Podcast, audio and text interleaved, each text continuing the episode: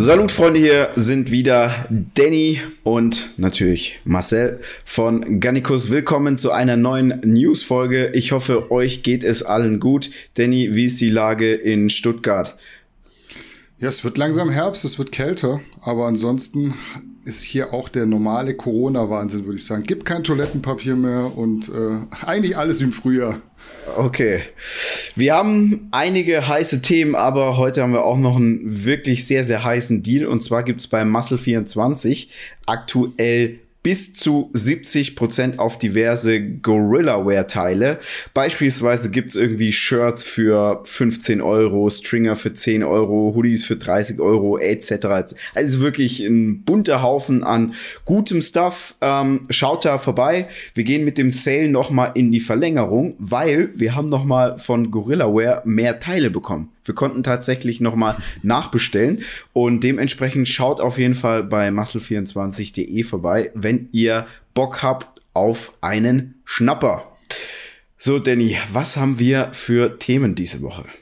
Ja, wir haben sieben an der Zahl diese Woche und ich würde sagen, wir steigen direkt mal ein mit Bodybuilding und zwar mit einem neuen deutschen IFBB Pro. Die Liste füllt sich weiter, dieses Mal im Superschwergewicht. Der Alexander Westermeier, bislang sogar schon IFBB Elite Pro, mhm. hat am Wochenende beim NPC Qualifier in Ungarn seine Profilizenz geholt. Trainiert wird der Alex von Dennis Wolf und man muss sagen, bislang hat es in der Karriere nicht so sein wollen, in den meisten Fällen würde ich jetzt mal sagen. Der hat schon Quadrizepsabriss, zwei mhm. OPs an der Trizepssehne, und ja, also schon einiges in der Krankenakte vorzuweisen. Gerade bei den Widrigkeiten schon ein toller Erfolg, oder? Was meinst du? Absolut. Also ich hatte mit dem Alex sogar vor, ich glaube, so einem Jahr das letzte Mal telefoniert. Wir wollten damals auch vielleicht ein Video machen etc. Ähm, da ging das aber nicht eben verletzungsbedingt. Ähm, er hatte ja an beiden Trizepssehnen schon Probleme. Ähm, ich glaube, wir mussten ihm beide wieder rangenäht werden. Also schon wirklich schwerwiegende Probleme. Und da finde ich schon unfassbar, dass er ein Jahr später jetzt Profi geworden ist. Ich finde es natürlich super, ähm, ein deutscher Profi und vor allem, man muss ja ganz klar sagen, also wenn du als Deutscher nach Ungarn gehst, da wird dir ja nichts geschenkt. Also da kann man jetzt nicht irgendwie sagen, ach ja, klar, hier, das war ja die fiktiv, ja, Dennis Wolf Classic und sein Schützling hat jetzt gewonnen, sondern ich denke, das hat er dann doch wirklich verdient. Ähm, und dann auch noch mal in der Corona, äh, mittlerweile ja schon wieder Hochphase. Also Grüße auf jeden Fall an den Alexander Westermeier. Freue ich mich, der ist auch noch jung. Ähm, ich bin echt gespannt, wo es bei ihm hingeht. Äh, fällt mir aktuell noch so ein bisschen schwer einzuordnen, weil er ja in jungen Jahren jetzt auch schon sehr schwere Verletzungen hatte. Mm, da hoffe ich echt nur, dass sein Körper das durchhält. Was meinst du, wo kann das für den Alex noch hingehen? Ja, also ich denke heutzutage, wenn man konstant arbeitet, hat man schon alle Chancen der Welt, aber wie du richtig sagst, mit so vielen Verletzungen in dem Alter ist natürlich schon auch so eine krasse Vorgeschichte, die man da hat, was jetzt äh, am Ende nichts zu sagen hat. Also der kann sich mhm. auch wieder fangen, hat beste Voraussetzungen, super Coach, der mega, mega erfahren ist. Also da hat er eigentlich so alle Dinge an der Hand, die man benötigt. Und äh, ich wünsche ihm auf jeden Fall viel Erfolg. Herzlichen Glückwunsch zur Pro-Card und ja. natürlich am besten gesund bleiben ich habe ihn angefragt für einen Podcast, also mit dir hat es nicht geklappt mit dem Video. Vielleicht wird es dann bald was mit einem Podcast. Ich warte noch auf die Antwort. Stand jetzt. Ich kann dir gerne seine Nummer geben. Ja, dann geht es vielleicht ein bisschen schneller, aber der hat relativ zügig geantwortet, muss man sagen, im Gegensatz okay. zum einen oder anderen deutschen Protagonisten der Szene. Ein Artikel, der in schriftlicher Form sehr gut bei euch ankam letzte Woche, hat ein Video von Kevin Wolter und Tim Gabel aufgegriffen, in dem die beiden Abstürze von Fitness-Influencern thematisiert haben. Mit dabei waren neben Tim Gabel selbst auch Sophia Thiel und Ron Bilecki. Zum einen die Frage an dich, kannst du die Zweifel von Kevin an Tims ehemaligen Naturalstatus nachvollziehen? Das ist ja so ein Running Gag mittlerweile. Und zum anderen, was sagst du zu Sophia Thiel und Ron Bilecki? Von Sophia hört man und sieht man ja gar nichts mehr. Ron hat sich mehr dem Partyleben verschrieben, obwohl da definitiv meiner Meinung nach ziemlich viel Potenzial schlummert eigentlich. Also, ähm, ich kann verstehen, dass wenn man von Tim in Bestform Bilder sieht, dass man glaubt, boah, das geht doch nicht mit rechten Dingen zu. Äh, ich habe jetzt Tim aber damals auch gesehen, live, im, im Real Life, und das war jetzt nie so eine Monsterkante. Also immer super Body, gar keine Frage, aber es war jetzt nicht so viel Muskelmasse, dass man gesagt hat, nee, das kannst du natural nicht schaffen. Ähm, aber nochmal auf Fotos sah schon brutal aus ich finde das generell so ein bisschen. Ich finde es kein cooles Video. Aus einem einfachen Grund. Also zunächst einmal der Titel, der ist halt so super reißerisch. Wir bewerten drei abgestürzte Fitness-Influencer. Das ist ja schon so, also wer abgestürzt ist, gesellschaftlich und vom Sozialen her oder auch von, seinem Status her, das ist ja so was sehr, sehr Negatives. Also niemand will ja in irgendeiner Beziehung in seinem Leben abstürzen. Also es gibt keinen Bereich, in dem man abstürzen will. Ähm, daher finde ich das jetzt so, so ein bisschen scheinheilig, dass dann im Video das Ganze wieder so ein bisschen relativiert wird. Also ich finde, dann muss man sich schon auch dafür entscheiden, okay, ich nehme jetzt halt nicht so viele Klicks in Kauf, aber dafür gehe ich auch nicht ganz so reißerisch damit um.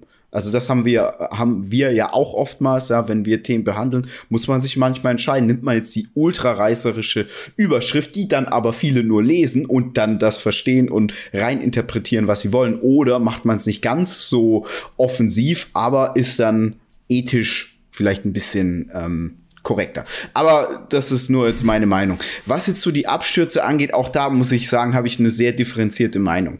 Also zunächst einmal Ron Bilecki. Ich habe ja Ron das müsste die FIBO 2016 gewesen sein, als es auf dem Rocker-Stand so ein mhm. internes Battle gab von den äh, zehn Wochen Absolventen und Absolventinnen. Ähm, bei den Absolventinnen hat die Wenke gewonnen. Damals noch ohne getunte Oberweite, aber natürlich super Figur, super hübsches Gesicht. Ähm, und bei den Männern hat, glaube ich, ich weiß nicht, ob Ron gewonnen hat oder ob ein älterer Herr gewonnen hat.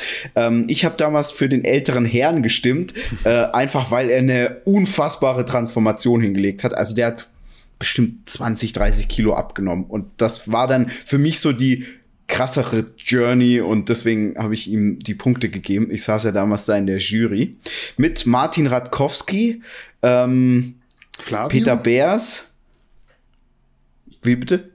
War Flavio nicht auch dabei damals? Ich glaube, ja, Flavio und ich glaube noch jemand. Ich glaube, Uncle Bob war auch dabei. Stimmt. Ja, also war, war cool damals.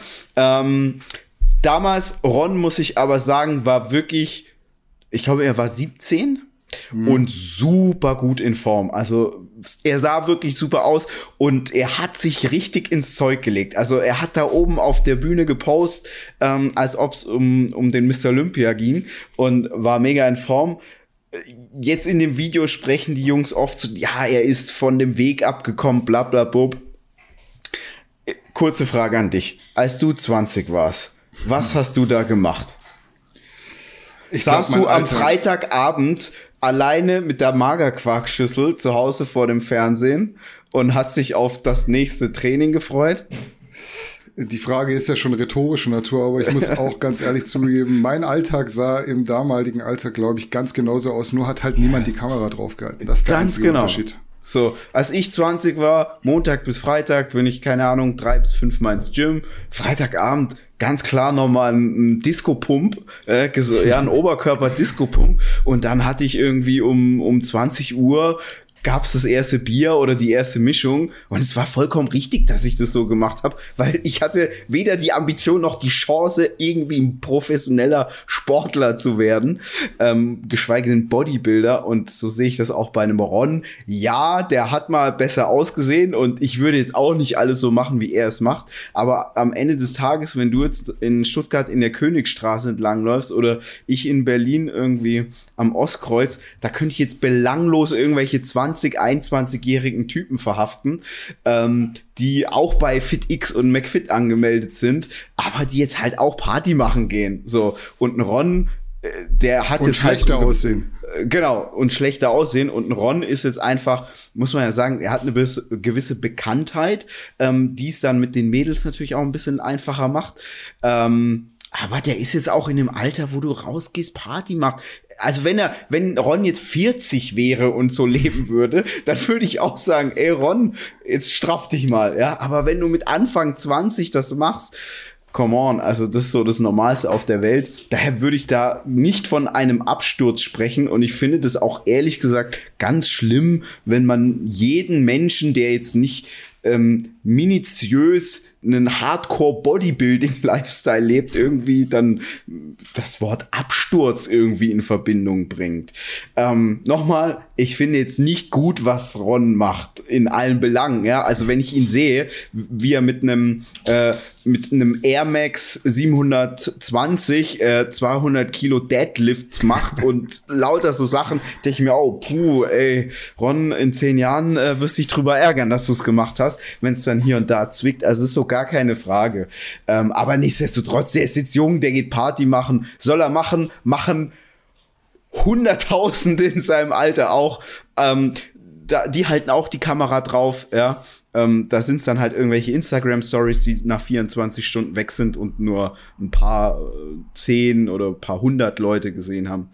Ähm, sehe ich entspannt. Und bei Sophia Thiel muss ich auch sagen, ist für mich sich äh, zu weit aus dem Fenster gelehnt. Also ich weiß nicht, wie Sophia Thiel aktuell aussieht, sie auch nicht. Die haben jetzt da ein Foto genommen, was so durch die Boulevardpresse ging, wo auch keiner weiß, von welchem Zeitpunkt es ist. Vielleicht ist Sophia Thiel äh, zurückgetreten oder hat sich eine Zeit, äh, Auszeit genommen. Äh, und da sah sie, war sie in der Top-Shape. Also wissen jetzt du und ich nicht. Und daher würde ich da gar nicht so viel dazu sagen. Ähm, ich finde es auch, äh, auch das finde ich so zweifelhaft. Nicht jeder Mensch muss irgendwie maximal viel Fame haben. Also vielleicht hat jetzt ja die Sophia irgendwie drei, vier Jahre gutes Geld verdient, hat jetzt mit, dem Geld, keine Ahnung, eine Biobäckerei in der Türkei aufgemacht oder irgendwas, ja, und lebt jetzt so ein Leben jenseits des Fames, aber das ist doch dann kein Absturz. Und wenn eine Frau nicht mehr, also die hat da auf dem einen Bild eine Wettkampfform, ja, äh, es kann ja nicht sein, dass alles, was weg ist von der Wettkampfform, als Absturz betitelt wird. Und ja, auf dem einen Bild, da sieht sie so ein bisschen bisschen voluminöser aus, aber ja noch bei weit nicht mal übergewichtig. Und es ist ja auch hinlänglich bekannt, und das sagt ja auch der Tim Gabel, dass sie dazu neigt, schnell dicke Backen zu haben, obwohl sie super schlank ist. Also jegliche Statements fand ich jetzt da so unnötig. Vielleicht werde ich jetzt zu alt langsam für ja, es kann sein. Also Kinderfitness ja, YouTube. Man muss ja schon sagen, also Sophia Thiel ist eigentlich eine ehemalige Wettkampfsportlerin, die auch immer sehr hart diätet hat und dann natürlich auch ihren gewissen Rebound hatte. Aber wenn man das als Absturz betitelt, dann muss man sehr, sehr viele Wettkampf-Bodybuilder ins Gericht nehmen, weil das findet tagtäglich statt, dass die verschiedenen Athleten dann nach der Wettkampfdiät so ausrasten, dass dann innerhalb von ein paar Tagen mal 20 Kilo drauf sind. Und ich will das gar nicht werten, aber sowas ist tagtäglich. Deswegen Absturz ja. will ich es nicht bezeichnen. Und es kann ja nicht sein, dass alles, was so weg von der Topform ist, ein Absturz ist. Ähm, also da ist jetzt keiner von den beiden irgendwie mit einem KFA unterwegs, der so jenseits von gut und böse ist. So, lass uns über Flex Lewis reden. Der hatte für den diesjährigen Mr. Olympia ein Special Invite für die offene Klasse bekommen, wird aber jetzt wegen einer Verletzung nicht antreten. Mhm. Ich glaube auch im Schulterbereich. Finde ich auf jeden Fall sehr schade, weil Flex Lewis ja. war für mich auch in der offenen definitiv ein Kandidat für die Top 3. Wie siehst du den Abbruch der Vorbereitung? Muss man da eigentlich nicht mal den Daumen nach oben zeigen und die Vernunft würdigen? Klar, wird jetzt wohl nur eine orthopädische Verletzung sein, aber gerade der Flex war ja auch ein sehr guter Freund von Dallas McCarver und da hat man dann im Nachhinein gesehen, was dieses ständige aufs Gaspedal treten, voll durchdrücken bedeuten kann. Also ich selber bin richtig traurig. Ich bin ja ein großer Fan vom Flex und äh, ich hatte es ja schon ein paar Mal gesagt, ich habe ihn auch definitiv in den Top 3 gesehen. Ähm, ich habe ihm auch gute Chancen für den Titel eingeräumt. Und wenn er jetzt nicht mitmacht, macht den Miss Olympia schon ein Stück schlechter, vor allem wenn man denkt, Big Rami ist jetzt nicht dabei, Flex Lewis ist nicht mit dabei, wer ist noch definitiv nicht mit dabei? Das weißt du noch besser. Auf den wir Sean nachher Rowan. auf jeden Fall auch zu sprechen ja. kommen werden. Ja, also es ist schon dezimiertes Teilnehmerfeld. Ja, und halt äh, sehr, sehr starke Leute. Ähm, ja, finde ich schade, wäre jetzt die Premiere gewesen in der offenen Klasse von ihm. Wird jetzt so nicht stattfinden. Ich bin jetzt mal gespannt, ob er dann nächstes Jahr direkt beim Miss Olympia teilnimmt teilnehmen wird oder ob er im Vorfeld noch mal irgendwie sich an einem anderen Wettkampf zeigt. Grundsätzlich ist es aber für einen Bodybuilder, wie du schon sagst, gut, wenn er jetzt nicht immer Vollgas fährt und da auch mal verletzungsbedingt ausfällt. Ja, die Schulter freut's nicht, aber so die ganzen Organe, die ja doch sehr in Mitleidenschaft gezogen werden beim professionellen Bodybuilding, ähm, die werden sich schon freuen. Ja, muss man abwarten. Vielleicht ja Arnold Classic im Frühjahr, wobei man muss ja derzeit auf jeden Fall schon so ein bisschen in Frage stellen, wer sich noch vorbereitet, weil das kann ja innerhalb von einer Woche, innerhalb von 24 Stunden teilweise schon sein, dass irgendein Event abgesagt wird und dann hast du dich umsonst vorbereitet. Ich glaube, es ist ganz clever, da mal so eine kleine Pause einzulegen. Das da bin ich bei dir, was die Vorbereitung angeht, aber man muss ja auch sagen, es geht ja auch immer um viel Geld. Und wenn du eben in der Vorbereitung bist, also zum einen ist es so, dass dann immer deine ganzen Zahlen auf Social Media nach oben gehen, weil eine Wettkampfvorbereitung gucken die Leute sich einfach gerne an. Zum anderen ist, wenn du dann irgendwie in den Top 3, Top 5 bist, gehst du ja auch immer mit Geld nach Hause und beim, äh, beim Mr. Olympia ist ja schon eine signifikante Summe. Daher würde ich jetzt schon auch äh, da immer all in gehen und mich versuchen, auf einen Mr. Olympia vorzubereiten. Vor allem, wenn ich wie der Flex Lewis sowieso in den USA bin. Also jetzt ein Hardy Chopin oder so, kann ich verstehen, dass der sagt, hm, mache ich jetzt erstmal nicht, aber Flex ähm, hätte sich wahrscheinlich schon für ihn gelohnt, finanziell auch. Ja, gesehen hätte ich es auf jeden Fall auch gerne. Aber man darf äh, nicht vergessen, der Körper wird es ihm danken. Und ich glaube, nächstes Jahr beim Olympia, wenn er wieder ein Special Invite bekommt, wobei die werden ja gerade irgendwie inflationär verteilt, dann kann er ja alles nachholen, was er dieses Jahr eventuell verpasst hat. Wir wissen ja immer noch nicht, findet der Mr. Olympia überhaupt statt. Bis Dezember sind auch noch zwei Monate. Also ah ja. alles fraglich. Kommen wir zu einem Thema, bei dem jeder von uns mitreden kann, nämlich zu den monatlichen Essensausgaben. Görki hat uns da jetzt ein Beispiel als Diskussionsgrundlage gegeben. Er gibt monatlich allein über Lieferando sage und schreibe 1500 Euro für Essen aus. Ist auf jeden Fall eine Hausnummer, auch wenn man den ein oder anderen Gutschein da mitzählen muss. Bei Görki wird auf jeden Fall fast ausschließlich bestellt. Definitiv komfortabel mhm. und zeitsparend. Wie schätzt du diese Vorgehensweise und vor allem die monetäre Zahl ein? Und vielleicht viel interessanter, was gibst du, beziehungsweise was gebt ihr jeden Monat für Essen aus bei euch im Haushalt Grasshop? Also, ich äh, muss sagen, ich war super erstaunt, als ich die Zahl gelesen habe, beziehungsweise das Video angeschaut habe. Görki sagt in dem Video so nebenbei, er hat mit Lieferando auch eine Kooperation. Also, äh, ich hoffe jetzt, Görki, sorry, wenn ich zu viel verrate, aber er ist so einer der ganz wenigen Lieferando-Influencer in Deutschland. Zumindestens kenne ich nicht noch mehr. Ähm, und er hat mir mal gesagt, was er von denen bekommt. Und wenn ich jetzt diese Summe sehe, dann ist es wirklich noch viel, wirklich sehr viel, was er im Monat für Essen ausgibt. Und es ist dahingehend auch interessant, dass sich Görki eigentlich so weitestgehend entweder von Pulver oder von Junkfood ernährt, weil er ist ja bei MyProtein gesponsert, da hat er ja auch vollen Zugriff auf das ganze Sortiment, also die ganzen äh, Leckereien auch von MyProtein, jetzt irgendwelche irgendwelche äh, Cookies, äh, Proteinbars etc. Das hat er auch alles in rauen Mengen und wird das zu sich nehmen, aber um eben seinen Proteinbedarf zu decken, natürlich auch viel Proteinpulver. Und ähm, ich finde, die Summe ist auf jeden Fall ordentlich. Man muss jetzt aber auch mal so ganz realistisch ähm, in sich gehen und reflektieren und jetzt auch mal so Lebensstile von anderen Personen angucken. Und ich denke, es ist immer so, wenn man aus seiner Brille auf andere guckt, wofür die Geld ausgeben, dann wird man immer Punkte finden, wo man sagt, wow, wie viel Geld gibt der denn dafür aus? Also beispielsweise, wenn ich mir überlege, ein Raucher, da, da fasse ich mir an den Kopf, jemand, der jeden Tag eine Schachtel Zigaretten raucht. Denke ich mir so, wow, was ist das? Wie viel Geld ist das? Oder Real Talk. Bei mir war es so, warum ich mit dem Stoffen, warum ich da so echt massiv äh, zurückgegangen bin, ähm, was das Thema Stoff angeht, weil das, du kaufst wahnsinnig häufig Stoff, der dann einfach doch nicht so gut ist.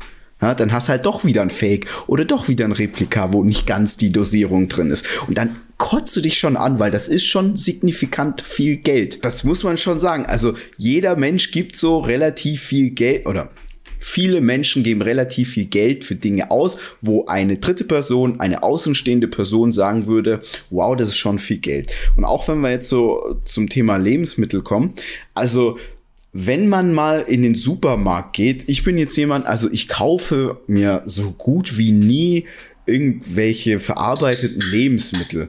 Also ich habe mir jetzt mal am Wochenende Maultaschen gekauft, ja, damit ich die anbraten kann. Das mache ich aber so ganz selten und dann bin ich schon erstaunt, weil dann kosten ja irgendwie dieses so ein Päckchen, keine Ahnung, zwei Euro oder so, wo ich dann schon denke, okay, ähm, das macht mich jetzt ja auch nicht satt, also brauche ich schon zwei, drei Packungen. Ähm, und gerade wenn man dann auch guckt, was zum Beispiel Süßigkeiten oder so kosten, wo du dann echt nicht viel bekommst für dein Geld. Und viele Menschen geben das ja schon, also geben dafür sehr viel Geld aus. Natürlich kommen die jetzt nicht auf 1500 Euro mit zwei Personen, aber man muss schon sagen, wer jetzt nicht irgendwie sehr viel selber kocht und viele verarbeiteten Lebensmittel sich kauft, der gibt schon auch relativ viel Geld aus im Vergleich zu einer Person, die überwiegend selbst kocht.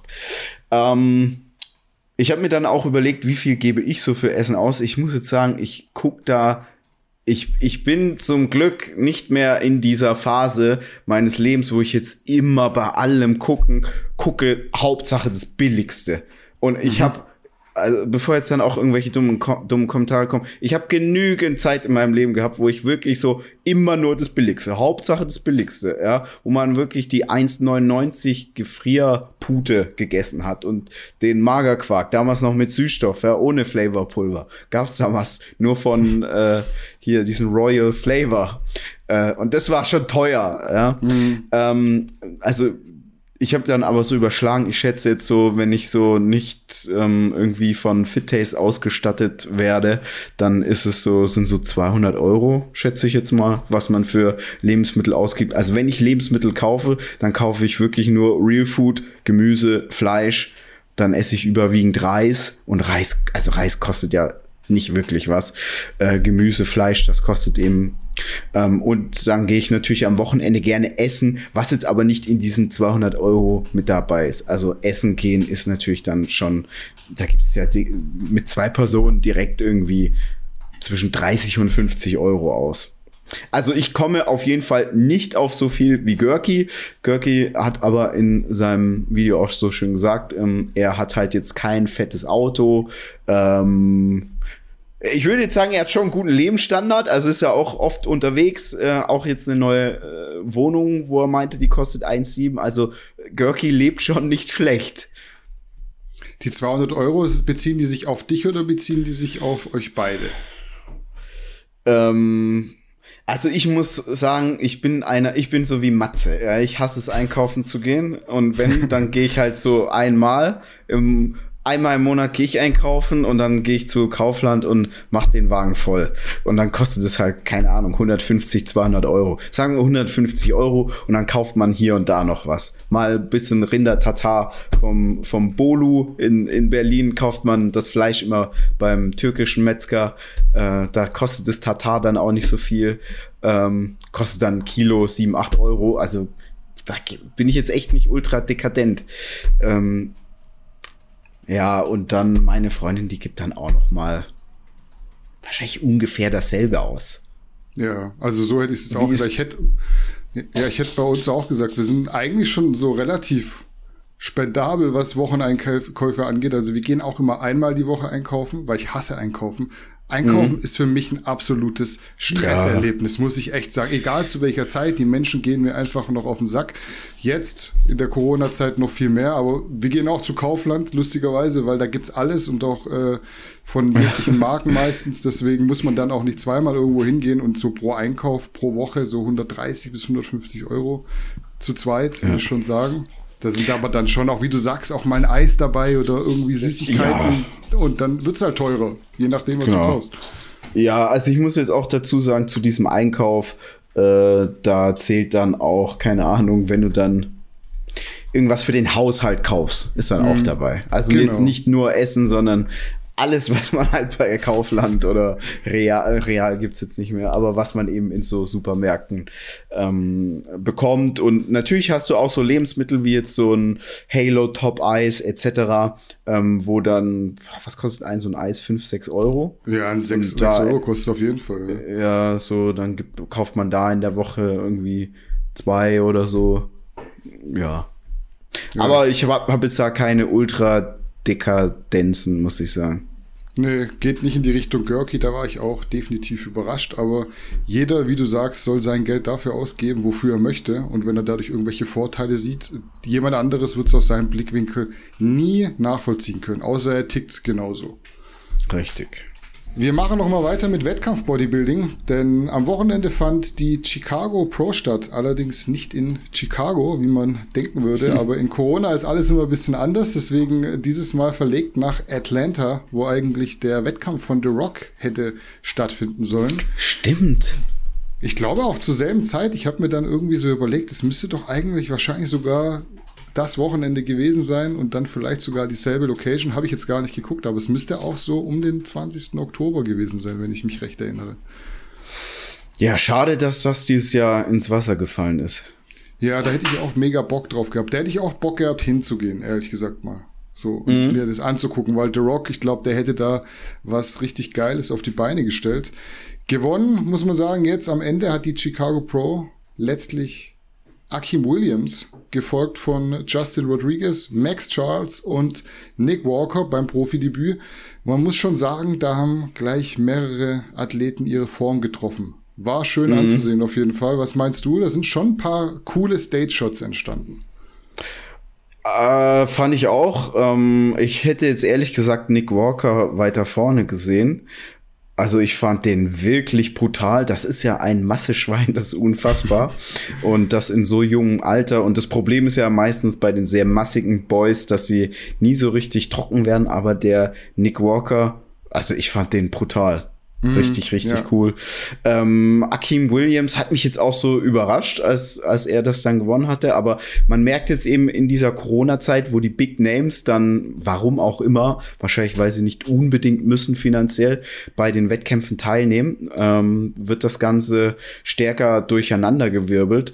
Äh, es war jetzt so für mich okay vom Ergebnis, aber ich persönlich, ich, also hätte jetzt zum Beispiel Nick Walker das gewonnen, hätte ich gesagt, ja, hätte auch gepasst. Ich habe ihn auf jeden Fall jetzt nicht auf dem fünften Platz gesehen. Vierter Platz war er am Ende, aber. Ach so, vierter, ja, genau. Trotzdem, trotzdem. Das ist so ein typisches Ding, glaube ich, wieder so Lorbeeren äh, muss man sich verdienen quasi. Interessant mhm. war vor allem die Scorecard am Ende. Ich habe es dann Sonntagmorgens gesehen, weil Akeem Williams und äh, besagter Justin Rodriguez, die waren punktgleich. Also mhm. Einmal hat der Justin Rodriguez die Vorwahl gewonnen und äh, der Akim Williams wurde da Zweiter und im Finale dann umgekehrt. In dem Fall wurden dann mit der sogenannten Relative Placement Method die Wertungen der einzelnen Judges verglichen und so ein Sieger gekürt, was dann am Ende sehr ärgerlich für Big Ramy war, weil wäre es umgekehrt ausgefallen, hätte er sich für den Mr. Olympia qualifiziert mit Punkten. Was denkst mhm. du, gibt es da jetzt ein Special Invite? Gerade wo vielleicht Flex Lewis abgesagt hat? Äh, ich bin mir eigentlich ziemlich sicher, dass wenn er will, bekommt er den. Ich bin mir eigentlich ziemlich sicher, jeder bekommt den, der ihn will. Also jeder von den größeren Namen. Ja. Ähm, einfach weil ja Stand jetzt noch gar nicht so viele große Namen mit dabei sind. Und das Event lebt aber von großen Namen. Das braucht große Namen. Und dementsprechend ja, ich bin mir sicher, wenn er will, dann darf er mitmachen. Mhm. Kritisch sehe ich das allerdings. Ja, das hatten wir ja schon mal. Also ich finde mittlerweile diese Special Invites, die Eigentlich kannst du jeden einladen, der Bock hat, weil mhm. irgendwie eine richtige Richtlinie scheint es da nicht zu geben. Jetzt gibt es da zum Beispiel diesen An Nguyen, der mhm. hat genauso viele Punkte wie Big Ramy, der hat sogar mehr Wettkämpfe gemacht, hat sich also eigentlich redlicher verdient als Big Ramy. Mhm. Der wird wahrscheinlich am Ende keins bekommen. Ähm, Finde ich irgendwie so ein bisschen zweifelhaft, in welche Richtung sich das entwickelt. Ja, bin ich bei dir. Vielleicht noch am Rande, nur dass man es erwähnt hat, wir hatten auch einen Debütanten aus deutscher Sicht, nämlich den Leo Meyerhofer, kürzlich noch Pro geworden. Ähm, dieses Mal Debüt in Chicago in der Classic Physik, leider nur geteilter Letzter, aber ich glaube, viel mehr hat er sich selber auch gar nicht ausgerechnet. Es war so ein Gucken, wo steht man. Da ist jetzt auf mhm. jeden Fall klar, im Aufbau muss noch das eine oder andere Kilo her, um auch auf den Profi-Wettkämpfen konkurrenzfähig zu sein. Ja, ich glaube auch, ähm, er muss jetzt mal so ein Jahr sich wirklich dem Aufbau widmen und ähm, dann sieht er auch, ob er da tatsächlich in Zukunft noch ähm, vorne mitspielen kann oder nicht. Man muss ja sagen, ähm, ich will jetzt nicht sagen, dass er die Pro-Card nicht verdient gewonnen hat, aber er ist jetzt, sagen wir so, heutzutage ist es oftmals so, man bekommt als sehr gutes Talent, die Pro-Card, und nicht mehr unbedingt als Profi, der direkt mit den gestandenen Profis sich duellieren kann. Das stimmt, das kann man auf jeden Fall festhalten. Wir kommen zu einem Update, das lange auf sich warten ließ, würde ich schon sagen. Sean Roden hat wieder was von sich hören lassen, beziehungsweise genauer gesagt sein Anwalt. Mhm. Demzufolge soll Sean Roden unschuldig und bald wieder zurück sein. So wie sich das für mich anhört, spielen die Verteidiger jetzt so ein bisschen die bekannte Rassismuskarte, sprich vor allem ein Ermittlungsbeamter soll wegen rassistischer Vorurteile grobe Fehler in der Untersuchung gemacht haben. Das so ein bisschen zusammengefasst. Wie ordnest du das ein? Also will man so einen Freispruch haben, der am Ende eher aufgrund von vermeintlich rassistischen Vorurteilen, ich sage bewusst vermeintlich, weil ich kann es ja aktuell gar nicht nachweisen, äh, und nicht wegen tatsächlicher Unschuld zustande kam? Also jemand, dem eine Verurteilung droht, dem ist natürlich egal, ob das jetzt zum Beispiel wegen einem Formfehler eher freigesprochen wird oder weil er tatsächlich unschuldig ist. Ähm, mir fällt es jetzt auch sehr, sehr schwer von außen zu sagen, die spielen die Rassismuskarte. Ähm, aber es ist ja schon auch so, dass es in den USA leider öfter passiert, als es passieren sollte, dass jemand, ähm, also dass Ermittler ähm, aus rassistischen Gründen ihre Arbeit entsprechend ja, nicht gut machen oder nicht korrekt machen. Ähm, ich weiß jetzt auch nicht, ob das tatsächlich, ob dieses ganze Rassending jetzt in diesem Fall ähm, irgendwie eine Rolle gespielt hat oder nicht. Ähm, ich finde es so sehr, sehr schwer. Ähm, am Ende des Tages muss man echt sagen, wenn man da nicht ähm, involviert ist und nicht einer der Ermittler ist oder der Anwalt, dann kann man sich da gar kein Urteil drüber erlauben. Ja, also ich denke, da muss man einfach warten, was rauskommt. Dann haben das Experten am Ende beurteilt.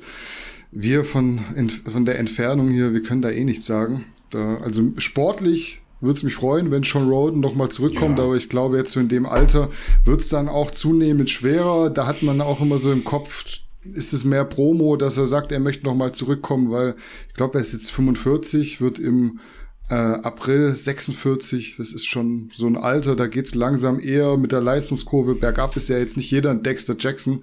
Und sportlich festhalten kann man, Sean Roden wird dieses Jahr definitiv nicht bei Mr. Olympia teilnehmen. Das hat er jetzt so im Nachgang nochmal verlauten lassen. Deshalb frühestens nächstes Jahr und dann bist du 46. Ist dann auch die Frage, willst du dann nochmal dich da reinstürzen wohl wissend, dass du an dem Tag in 2018 auch so sehr, sehr krass von diesem Momentum profitiert hast ähm, und da den Phil Heath vom Thron gestoßen hast.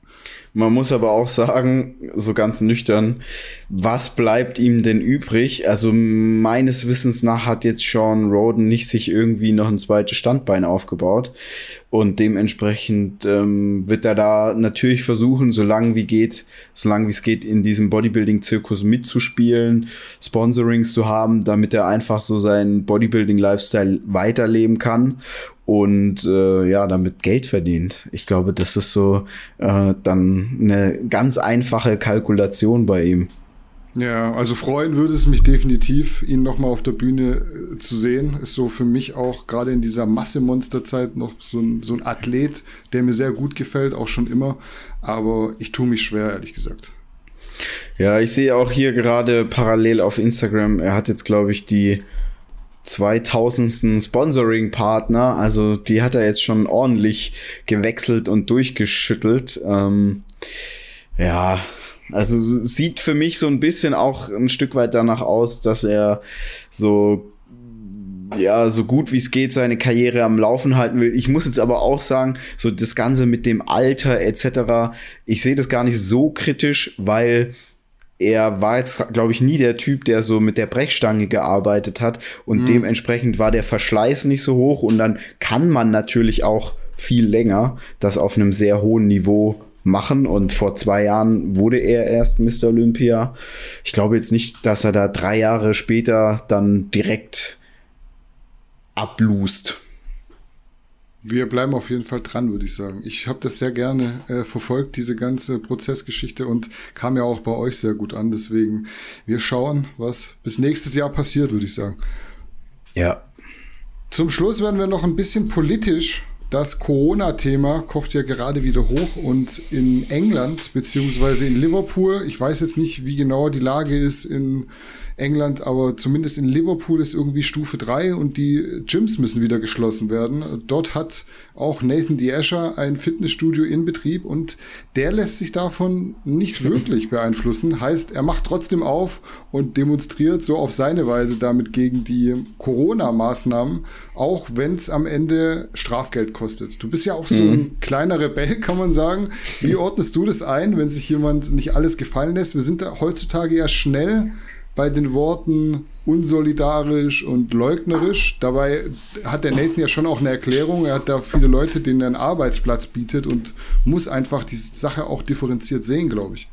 Ja, ich würde mal kurz äh, ein, ihn zitieren, ähm, mhm. weil ich finde, das spiegelt schon sehr gut wieder ähm, oder erklärt sehr gut, warum er so gehandelt hat, wie er gehandelt hat. Also er hat Folgendes geschrieben, als Unternehmen können wir uns finanziell nicht leisten zu schließen. Wir haben hier im Fitnessstudio 22 Mitarbeiter, Mitarbeiter. Viele dieser Personen leben täglich von der Hand in den Mund. Nach einer Schließung könnten diese Jungs obdachlos werden, ihre Hypotheken verlieren, ihre Autos verlieren, alles verlieren.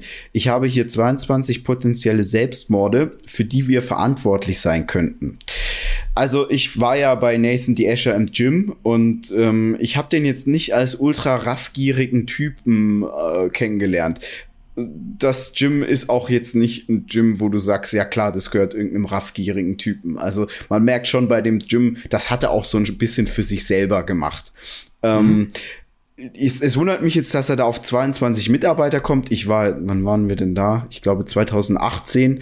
Ähm, da waren es definitiv keine 22 Mitarbeiter, aber ich weiß auch nicht, was da noch alles mit da dran hängt. Sagen wir einfach, er hat da 20, selbst wenn es zwei wären, ja. ja. Er hat, das ist ja dasselbe wie bei mir, ja. Bei allem, was ich tue, habe ich ja nicht nur Verantwortung für mich, sondern auch für die Menschen, die auf einen zählen und den man eben ein Gehalt bezahlt. Und ich habe das ja schon am Anfang dieser Corona-Geschichte gesagt.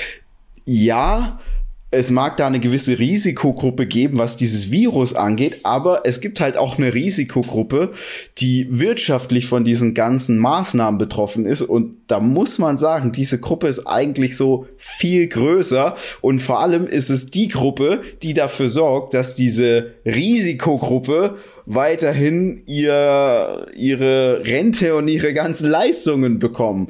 Und äh, deswegen bin ich auch immer sehr, sehr, also das ist so, da muss man schon sehr überlegt vorgehen mit diesen ganzen Schließungen. Und ich kann da schon verstehen, dass man, ähm, das ist sein Geschäft, da steckt wahrscheinlich sein ganzes Kapital drin, da sind, äh, da, da, da hängen Lebensläufe dran, da häng, hängt nicht nur sein Schicksal dran und dass man dann sich sehr, sehr schwer tut, äh, das einfach so aufzugeben, kann ich schon voll und ganz verstehen. Und der hat da recht, ja. Wenn er jetzt irgendwie sein Gym schließen muss, dann muss er vielleicht, wenn es in Anführungszeichen nur die Hälfte der Mitarbeiter ist, den er dann kündigen muss. Ja, wie er sagt, die haben alle Rechnungen zu bezahlen, die haben alle eine Hypothek, können die Hypothek nicht mehr zahlen, haben dann keine, keine Kreditwürdigkeit oder keine, keine, also, also in England gibt's ja auch sowas wie die Schufa, ja, ähm, keine gute Bonität, so heißt, ähm, kriegen dann vielleicht keine andere Wohnung mehr, dann sitzen die auf der Straße. Also das kann alles so sein das sind jetzt so, sagen manche vielleicht, ja, Schauermärchen. Nein, so läuft das Leben. Ja, ähm, wenn du irgendwie 25 bist, keine Ahnung, mal mit 18 bisschen Quatsch gemacht hast, dann ist deine Bonität mit 25 immer noch hinüber. Ähm, wenn du dann deinen Job verlierst, dann kann es dir echt schnell sehr schlecht gehen. Ja, also ich, ich kann ihn da verstehen. Ähm, ich muss jetzt sagen, dieses Ordnungsgeld, 1000 Pfund, ist dann auch gar nicht so, also nicht, nicht so drakonisch wie in Deutschland. Deutschland ist ja, deutlich stimmt. mehr. ja. ja. Also, also als Arbeitgeber sagen, bin ich voll bei ihm. Ja, als Arbeitgeber definitiv. Und ich finde auch, bei allen Leuten, die jemanden dann ein unsolidarisches Verhalten vorwerfen, muss ich Nein. auch sagen, also ich darf mir ja trotzdem hoffentlich noch raussuchen, mit wem ich solidarisch bin. Und ich kann ja yeah. solidarisch sein mit den Risikogruppen, ich kann aber auch solidarisch sein mit den Kollateralschäden, die entstehen könnten. Ich weiß ja. nicht, wie groß die sind. Ich vermute, die werden am Ende weitaus größer ausfallen als die tatsächlichen Risikoopfer dieses Viruses. Das ist meine Meinung, die vertrete ich auch.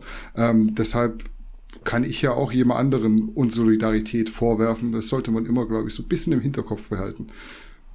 Ja, also das ist, das ist echte Solidarität und nicht so eine aufgesetzte, geheuchelte Refugees Welcome. Wenn das mhm. alles so ganz, ganz weit weg ist, dann kommt schon, kommt ruhig alle her. Ähm, aber wenn es dann so nah im eigenen Umfeld ist, dann sind es auf irgend, dann sagt man wieder, nee, lass da nicht hingehen, das sind nur Kanacken. So, das ist das ja. echte Leben, ja. Und ja. Äh, dementsprechend, äh, wenn man das so auf ihn überträgt, ja, das, also ich kann voll mit ihm mitfühlen, ja. Ähm, das ist echte Solidarität, weil das sind echte Schicksale, die er positiv beeinflussen kann und nicht jetzt irgendwie irgendwas Schönes, was man auf Twitter und Instagram postet, irgendwie Black Lives Matter, obwohl ich nicht mal irgendwie einen Schwarzen kenne oder so, ja. Ähm, das ist so echte Solidarität, ja. Damit hätten wir unser letztes Thema für heute abgearbeitet. Gibt es noch was zu sagen? Da, da, wurde es jetzt mal kurz ernst zum Schluss, aber ja. ich denke mir manchmal so mit dieser ganzen Reichweite und Entertainment, was man hat, da kann man schon auch mal ein paar vernünftige Worte an die Followerschaft richten. Würde ich auch sagen. Also jeder darf ja am Ende selbst urteilen und selbst seine eigene Meinung bilden. Sollte er auch. Ich rufe sogar dazu auf. Guckt euch das alles selbst an und bildet euch eine eigene ja. Meinung. Nicht immer bloß Zeitung lesen und nachplappern, was irgendjemand sagt, der vielleicht am Ende gar nicht so solidarisch ist, wie er zu sein scheint. Richtig, der es dann nur macht, weil das eben ähm, im Social Media Algorithmus ein gewisser Tenor einfach ähm, mehr Likes und mehr Zuspruch äh, gibt, anstatt ähm, die eigene Meinung, die dann vielleicht ungemütlicher wäre und weniger ähm, positive Interaktion auf Social Media ähm, nach sich ziehen würde. Ja, und weil nächstes Jahr ja, glaube ich, wieder Kreuze gemacht werden. Ich bin mir gerade nicht sicher, nächstes Jahr, glaube ich. Also mhm. sind ja auch die Politiker, die sind ja auch irgendwie so drei Jahre immer nicht ganz so solidarisch und auf einmal werden sie dann solidarisch. Deswegen, aber ich will es auch nicht zu politisch machen. Wir haben unser letztes Ver Thema auf jeden Fall fertig für heute. Seid solidarisch mit uns, checkt den Muscle 24 Deal. ja. Äh, wir haben solidarische Preise, also bei 10 Euro für einen Stringer, da kann man nicht meckern. Ähm, dementsprechend, Freunde, sind wir erstmal raus. Macht's gut, wir sind raus. Ciao, ciao. Ciao.